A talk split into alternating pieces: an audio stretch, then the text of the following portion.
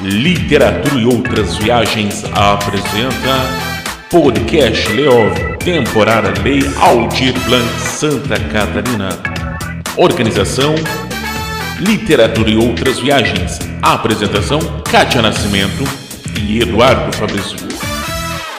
Saudações literárias a todas e todos os estudantes, ou amantes de literatura, ou né, de repente as duas coisas. Estamos começando mais um podcast Leov, né, esse podcast aqui está trabalhando para trazer informações. E o nosso tema né, dessa temporada são as casas tombadas aqui da cidade de Itajaí, onde eu e a Kátia estamos morando. E hoje nós temos um escritor, né, um, cara que vai conversar com a gente sobre o trabalho que a Kátia está fazendo, que é o que, Kátia? Aliás, bom dia, Kátia. Bom dia, boa tarde, boa noite, né? Depende da pessoa que está ouvindo. Oi, Eduardo. Oi, Eduardo. Nós estamos aqui, então, para conversar sobre ficção hoje, né? Não só pelo trabalho que, que a gente está fazendo, mas para conversar sobre ficção. E não esquecendo de dizer que, que esse projeto é da Lei Aldir Blanc, que a gente foi selecionado no ano passado. Né? Isso é muito importante porque senão a gente não estaria fazendo um trabalho bem bacana que é de literatura, de fotografia e de patrimônio, né? É bem bacana. Sim. Com a ajuda da Fundação Cultural de Itajaí. E estamos aqui então Isso. com Otto Leopoldo Vinck, que Conexão nós temos o maior prazer de falar com o Otto, porque o Otto foi colega, professor, né, Eduardo? O Eduardo é todo orgulhoso de ter o professor Otto. Até hoje é professor. Bom dia, Otto. Não muda, né? Bom dia. É, a gente fica muito feliz, muito satisfeito nessa muitas vezes ingrata é, profissão, vocação, missão de professor. E fica muito satisfeito quando vê alunos e alunas que eh, transcendem, né, se tornam professores, escritores, poetas, né? Isso dá muita, muita satisfação num país assim que valoriza tão pouco a nossa profissão, né? Ainda mais nesse atual governo, né, que não só não valoriza, como faz questão de desvalorizar a educação, a ciência, a pesquisa, a arte, né? Então, eu fico muito, fico muito feliz ver o é, Eduardo aí com o seu progresso em várias áreas, literatura, é, educação, militância. Quase publicando um livro de poesias. Opa, legal, legal. Aí. É, já está aí. Está para o André, né? o André está olhando aí o material. O Espero André dá traços e capturas aqui em Itajaí. Ah, André Soltal. É, ah, Então, ó, é o seguinte, ó, a gente, é, não sei se tu conhece mais ou menos o nosso projeto, que é, é, sobre os tombamentos né, de Itajaí, os tombamentos, o patrimônio que foi tombado, que a gente deu o nome de casas, mas que não são só casas, são são igrejas e árvores também. Tem árvores também que foram tombadas. E uma literalmente foi tombada. uma, uma figueira caiu. Quando a gente foi pesquisar, ela tinha sido realmente tombada, né? Existe uma questão aí que é de o que é ficção e não, e, e não ficção, porque ah, os contos eles são baseados nessas histórias dessas casas, né? Mas não necessariamente uhum. o que se passou na casa. A gente não sabe o que passou na casa. A gente não sabe, eh, a gente não teve essa preocupação de saber quem é que, que morou na casa, a gente sabe quem construiu a casa, de que família era, mas as, as situações das famílias a gente não, não sabe nem quis saber. É, então fica aquele questionamento: ah, os contos eles são, são reais, né? Aquelas coisas que, que a gente escreveu, elas, elas passaram lá ou não, né? É, então, eu que estou escrevendo os contos, posso dizer que nenhuma delas, nenhuma das histórias tem a ver com, com, o que passou lá, porque eu não tenho nem ideia, né? O que, que tu acha disso? Antes do Otto, antes do Otto falar. falar, eu queria só colocar minha posição em relação a isso. É, ah. Otto, a gente estava conversando, né? E a Kátia sobre isso, e acho que mais, mais alguém, não lembro. Eu falei, eu acho que a Kátia tem que bater o pé até o final e dizer que essas histórias são verdadeiras. Só que tem a questão de famílias, tem toda uma questão, né? Mas eu, eu gostaria que ela. Não, isso foi verdade. Não sei. Qual é a sua opinião a respeito disso? Escrever é, contos né, é, ficcionais. Como que é isso para ti? Bom, um, é o seguinte, né? Tem ali a, tem a questão literária propriamente dita, né? Que tem toda a liberdade para inventar ou para se servir de fatos, reinventar fatos inventar fatos, reinventar fatos, se servir da história, juntar história e história. E tem a questão jurídica também, evidentemente, né? Que as duas vezes nem se conversam, né? Essa outra questão tem que falar com advogado, se você for citar nome de pessoas, né? Mas desde que é uma, é uma figura histórica, ele tá, esse nome já é apropriado pela história. Então a ficção pode e deve se servir uh, da história. Mas vamos deixar essa questão jurídica né, para os especialistas. Né? Vamos falar da, daquilo que nos interessa, aquilo que é a minha área, que é a literatura. Eu vejo o seguinte, né? Nós não há uma fronteira rígida entre ficção e não ficção. Por exemplo, ah, essa é uma história ficcional, essa é uma história baseada em fatos reais, esse é um romance histórico, esse é um conto histórico. Não existe. Primeiramente, sempre que você, digamos assim, vamos falar sobre o discurso da história, sobre a historiografia, a redação da história, né?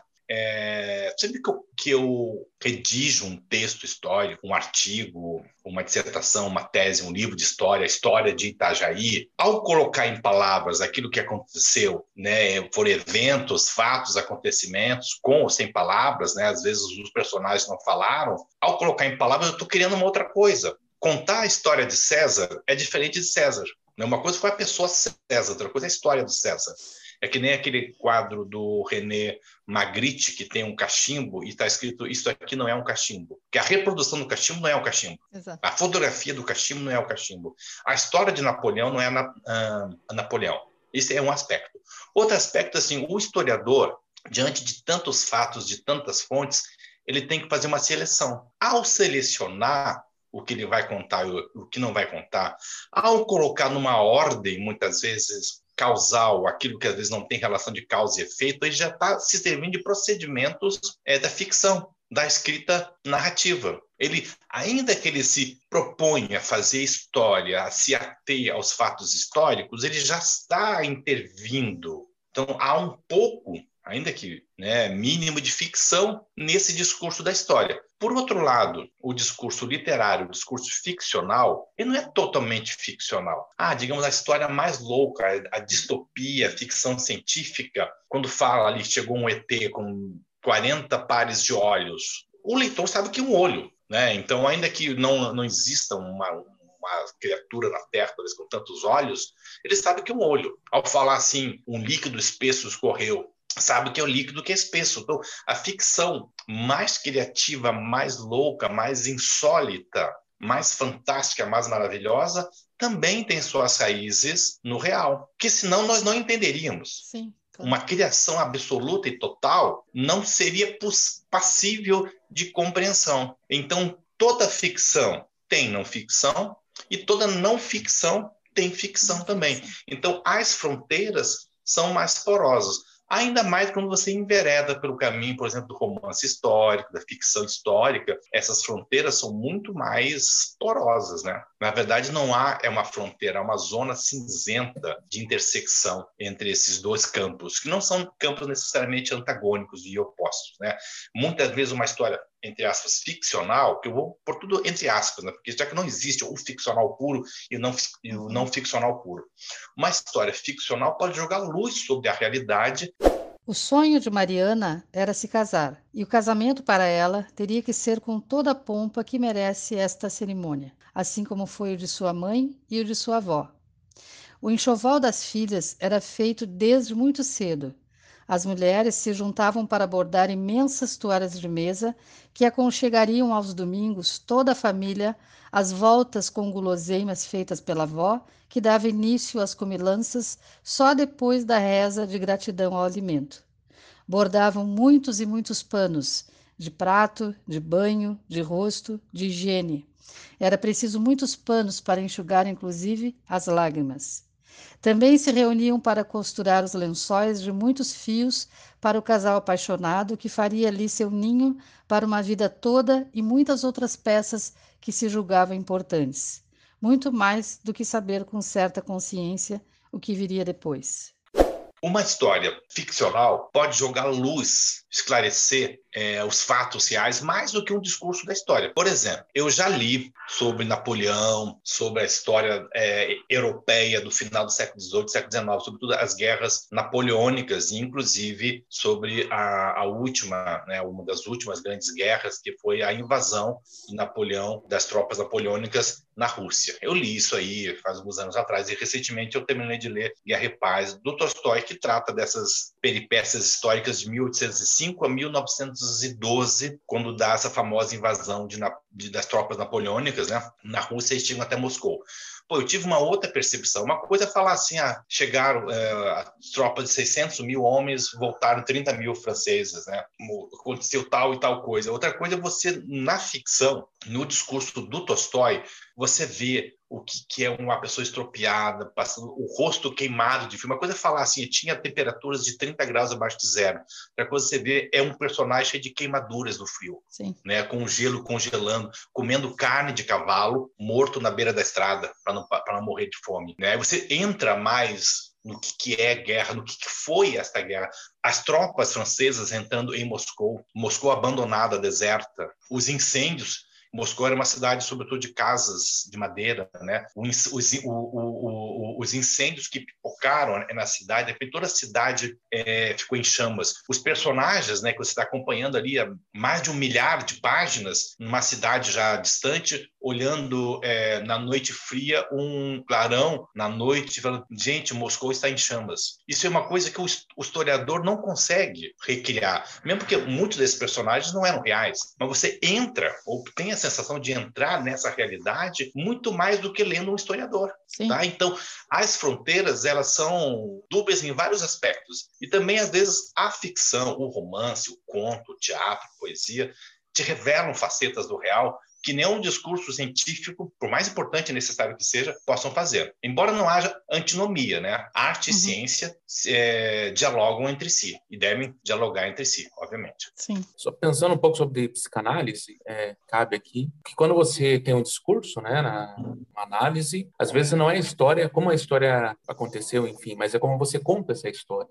Que palavras que você usa, que palavras que você repete, tem, tem essa, essa questão do discurso muito forte. Talvez seja algo nessa linha, parecido com isso. Sim, sim. É, mesmo assim, vamos é nos perguntar o que é o real. Nós temos acesso ao real, né? Quantos nós temos é, é uma, uma percepção do real e nós temos filtros que, de, que decodificam o real. De repente, aquilo que eu vejo como real não é aquilo que tu vê como real, Eduardo ou a Kátia. Né? Conforme a nossa sensibilidade, a nossa história, nossos afetos, né? nossas impressões afetivas, nossos traumas, nossos recalques, nós lemos decodificamos e recriamos o real de maneira diferente. A partir de nós mesmos. Né? E nós nunca temos acesso ao real, nós temos acesso a percepções do, é, do real, tá? Por exemplo, né, eu estou aqui é na minha cozinha, do meu lado está meu cachorro, do outro lado está o meu gato. No mesmo ambiente, cada um tem percepção diferente do real, no mesmo real. Sim, sim. É, Indo então, mais longe, fala, Eduardo. É que o tio Lacan vai falar que vai falar sobre a nossa fantasia, né? né? Vai falar sobre as fantasias, né? Que é como se fosse esse óculos que a gente usa para enfrentar, inclusive, o real. Então a gente cria né, algo para é mais ou menos aquilo, aquela frase que a gente estava falando, tá? que a, a arte existe porque a vida basta. Só não basta. Né? É. é. Inclusive, isso está no Jaboque, né? Do... Sim, é, é, é, uma, é uma citação do Fernando Pessoa, né? É. Fernando Pessoa, para mim, é um cara, assim, não só o grande poeta, mas alguém que abriu mão da vida pela arte, que criou uma outra vida, outras vidas na arte, né? Hoje a gente lê Álvaro de Campos, né? E como se fosse real, né? E o Álvaro de Campos não é o Fernando Pessoa. O Alberto Caeiro não é o Fernando Pessoa. É impressionante isso, né? Mas o seguinte, a arte, por um lado, é evasão da vida. Né? Quando a vida está muito ruim, já dizia Susan Sontag, é, ela gostava de ler. Né? É uma maneira de, de, de suportar a vida. Eu estou lendo as memórias né, da Simone de Beauvoir, estou lendo o primeiro volume, né, que é Memórias de uma Moça Bem Comportada. E uma hora ela tinha 17 anos nessa parte, ela fala assim: enquanto houver livros, se eu puder ler, eu serei feliz. Então, a arte, a literatura, por um lado, é evasão da vida. Você é, evade-se para outra vida. Todos estavam felizes, os noivos e os pais dos noivos. A igreja era linda. Mariana estava encantada. Não lembrava de tê-la visto desta forma, dizia ao seu amado. O estilo romântico ia ao encontro de todo o sentimento que pairava sobre ela e o sonho do casamento. Os anjos, segurando tochas acesas, parecia que faziam um caminho de luz para tão sonhada união. Os sinos no campanário tocariam para eles quando seu pai a entregasse ao seu futuro marido. Ela viajava em seus pensamentos. Marcaram a data. Ele parecia meio atordoado. Ela chegou a perguntar se ele estava feliz. Disse que sim, que estava apenas um pouco cansado, que não se preocupasse. Dois dias antes do casamento, ele apareceu na casa de Mariana como quem quer acertar detalhes da cerimônia. Reuniram-se, os pais fizeram companhia, tomaram chá, trocaram ideias sobre a recepção. Ele pediu para conversar com ela alguns minutos a sós. Os pais acataram. Desculpem é, os ruídos aqui atrás, né, mas isso faz parte dessa vida pandêmica. Né? A gente traz as, a, os sons cotidianos para as lives para Sim. os podcasts, né? Para ficar mais real, evitar, né? né? É, é, o real invade a ficção, né? Pelo som também, né? Isso aqui é o estão é, recolhendo o lixo aqui no prédio, né? Com esse barulho aí. Sempre, sempre quando a gente está gravando tem uns sons diferentes que aparecem aí. É. Não, mas isso, isso é legal, mostra é. assim, mostra ali, né? Nós, é, nós entrevistamos a nós entrevistamos a poeta Elise de Castro que ela disse que se não tiver é, carro do ovo, né, Eduardo? Carro do ovo, cachorro latindo, Cachorro latindo e carro do ovo, daí não é live.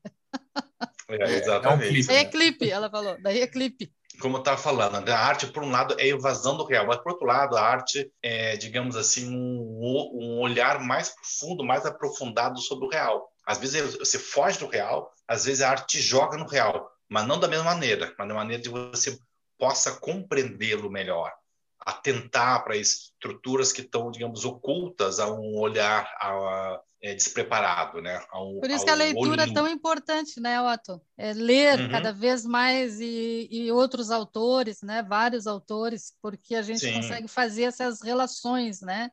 Esses links, né? Um com o outro, né? Exatamente. do leitor, né? Crescimento leitor. É, é, é, como conhecer vários lugares, né? Ontem eu estava falando com alguém sobre conhecer um lugar, só pessoas que ficam no mesmo lugar a vida inteira, né? É, uhum. Elas não ficam no mesmo lugar só é, fisicamente, né? Elas ficam ali, só, só conhecem aquilo e acham que aquilo é o real, o real delas é aquilo. E aí se tu mostra, se tu mostra outro tipo de real, aí aquilo causa um desconforto, né? Porque a pessoa só enxerga aquilo, né? É, Mas, por tá exemplo, tem o Machado de, de, Assis, né? Machado de Assis também que não saiu do Rio de Janeiro. E... É, o, o Machado de Assis, mais longe que ele foi, foi para ah, uma cidade lá em Minas Gerais, ali perto do Rio mesmo, né? E tem o Kant também, o filósofo Kant, né? Claro, você, pela mente, né, pelo estudo... Isso você pode transcender, pode viajar, né? Ou você pode viajar o mundo inteiro como turista. Um turista é aquele que faz uma viagem superficial, né? É. Visita o Louvre lá em 40 minutos, visita ali uma, uma, torre, uma igreja, mundo, mas né? nem estuda sobre. E conhece o mundo inteiro, mas não conhece nada. É, às vezes, é um Machado de Assis que quase não saiu do lugar, não, a mente, né, aberta, né? Exatamente, né? Ou então, uh, por, o Chico Buarque escreveu Budapeste, né, sem conhecer. Sim. É, sim é, Budapeste, a cidade, depois que ele foi conhecer, né? E naquele tempo não tinha ainda o, o, não tinha o Google Earth tão é. sofisticado, é. acho que nem tinha ainda. Tem né? uma, uma, uma fala do pai do Chico Buarque dizendo que o Chico Buarque, quando desenhava casas, porque ele chegou a estudar arquitetura, né? Diz que ele uhum. desenhava cidades que ele nunca tinha imaginado assim na vida, que ele nunca tinha conhecido, que não tinha. Então ele inventava cidades. O pai dele falando isso, ele era é, pensa, né? Por isso que a cabeça dele vai longe, né? Me diz uma coisa, Otto, e tu conhe... deu tempo de tu ver como que é o nosso projeto? Não, não, não ouviste, né? O, podcast. Não vi.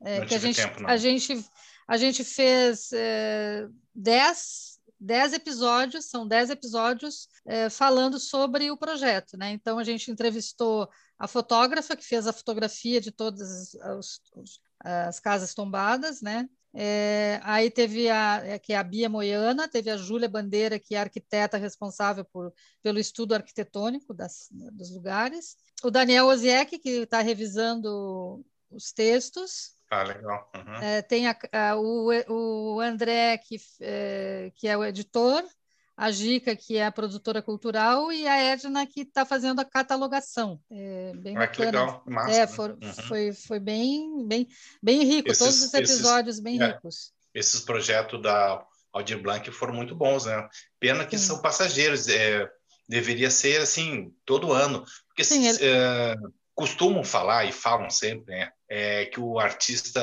é vagabundo, que está sempre atrás de editais. Mas veja só, aquilo que se gasta com cultura no Brasil, no orçamento, não chega a 1%, meio por cento, nem isso chega hoje em dia. Então, ou seja, com pouco dinheiro, uma, uma fatia minúscula do orçamento, se consegue fazer muita coisa. É, né? O aqui... grosso do dinheiro então, não está aqui.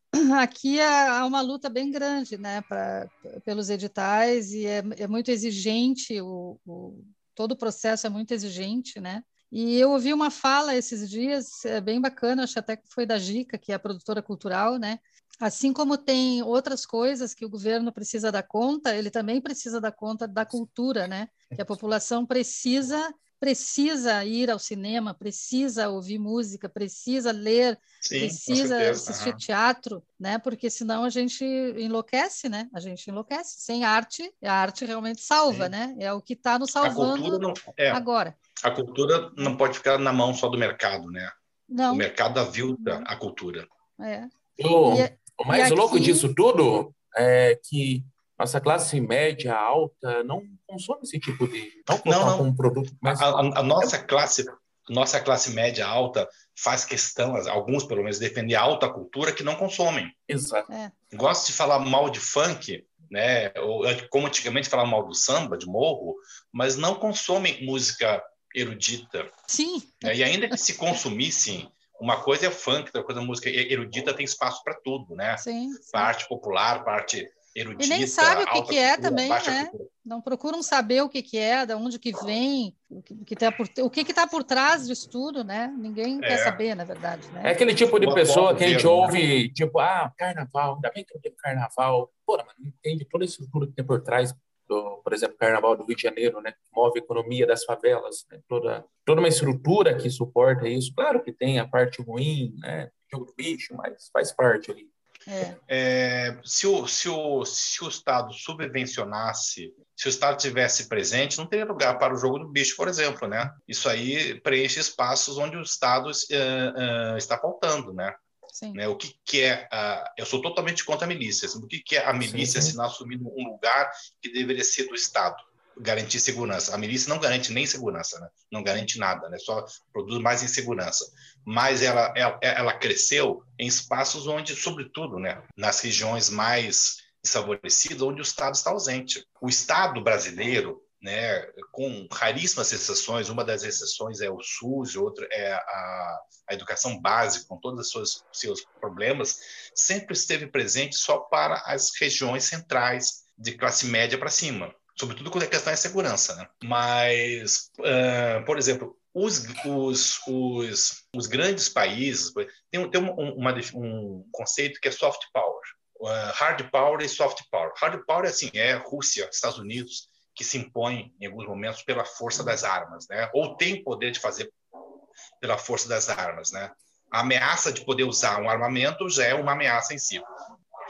Outros países, como o Brasil, antigamente, de certa forma, se impunham pelo charme, pela música, pela ideia de simpatia de seu povo, bossa nova, carnaval, Jorge Amado, Paulo Coelho, Chico Buarque, João Gilberto, Tropicália, Mutantes, né? Ou seja, Uh, até alguns anos atrás, o Brasil tinha uma imagem muito positiva, muito positiva. Isso era o soft power, né? O Brasil quase, como quase nunca é, é, esteve, participou de guerras, né? O George Bush convidou ali o presidente Lula para entrar na guerra do Iraque, ele se recusou. Então o Brasil sempre teve uma ideia mais ou menos simpática, né?